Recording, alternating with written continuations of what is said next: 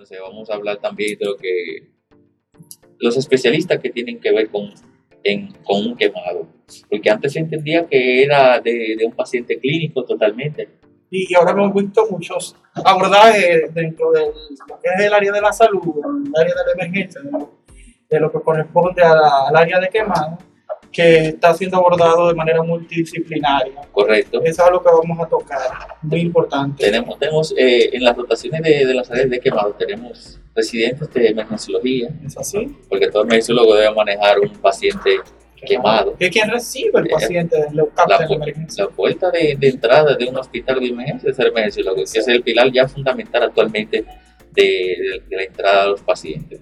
Porque realmente hay, qué sé yo, un 30% que entra al paciente por el área ambulatorio o, de, o vía consulta. Lo otro ya es por vía emergencia.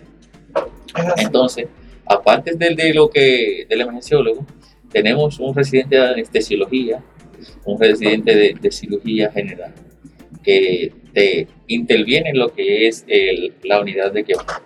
Porque cada uno de esos profesionales necesitan tener un abordaje en su especialidad de cómo van a atender al, paciente quemado.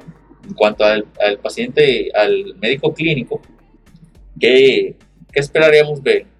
Bueno, el paciente clínico, el mismo médico clínico, eh, ubicaría lo que son las enzimas cardíacas del paciente, la depuración de uricreatinina, porque realmente, dependiendo del tipo de lesión que, que haya desarrollado durante la, eh, la estancia de, de la electricidad.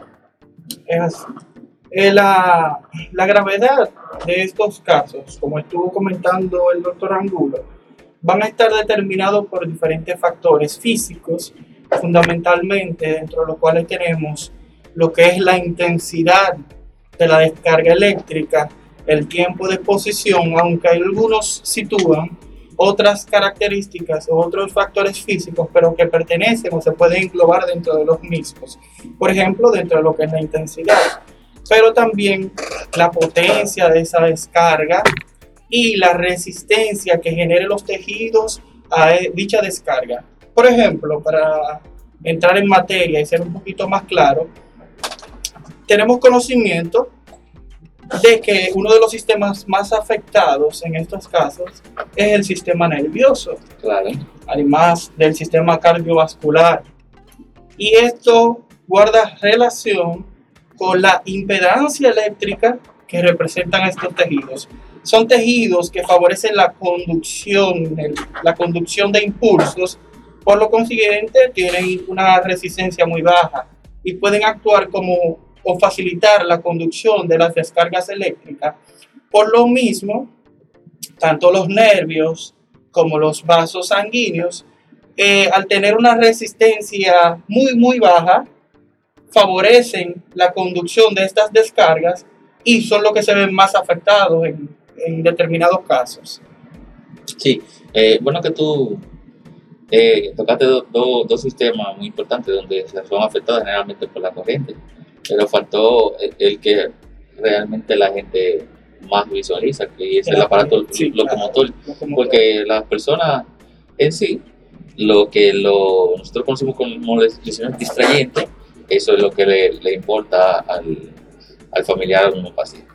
Cuando hay amputación de un miembro, cuando hay una lesión, ya se, una, una sección de, de tendones, que el paciente se queda en, modo mano de garras y cosas así. Bueno, en fin, es que vamos a hacer la, ahí vamos a hacer la, lo que es la atención al, en el paciente de, de cirugía. Un médico de cirugía va a tener una oportunidad en cuanto al paciente, porque es el, primero el que realiza las curas, el que realiza las escaretomías, una fasciotomía para liberar la tensión del músculo. Y luego, eh, con los médicos de medicina interna, los médicos de UCI, van a seguir el, el tratamiento paliativo a lo que representa también el médico de, de, anestesia quien va a preparar la sedación de, del mismo. Porque sabemos que las quemaduras son dolorosas eh, dependiendo del grado que tengan.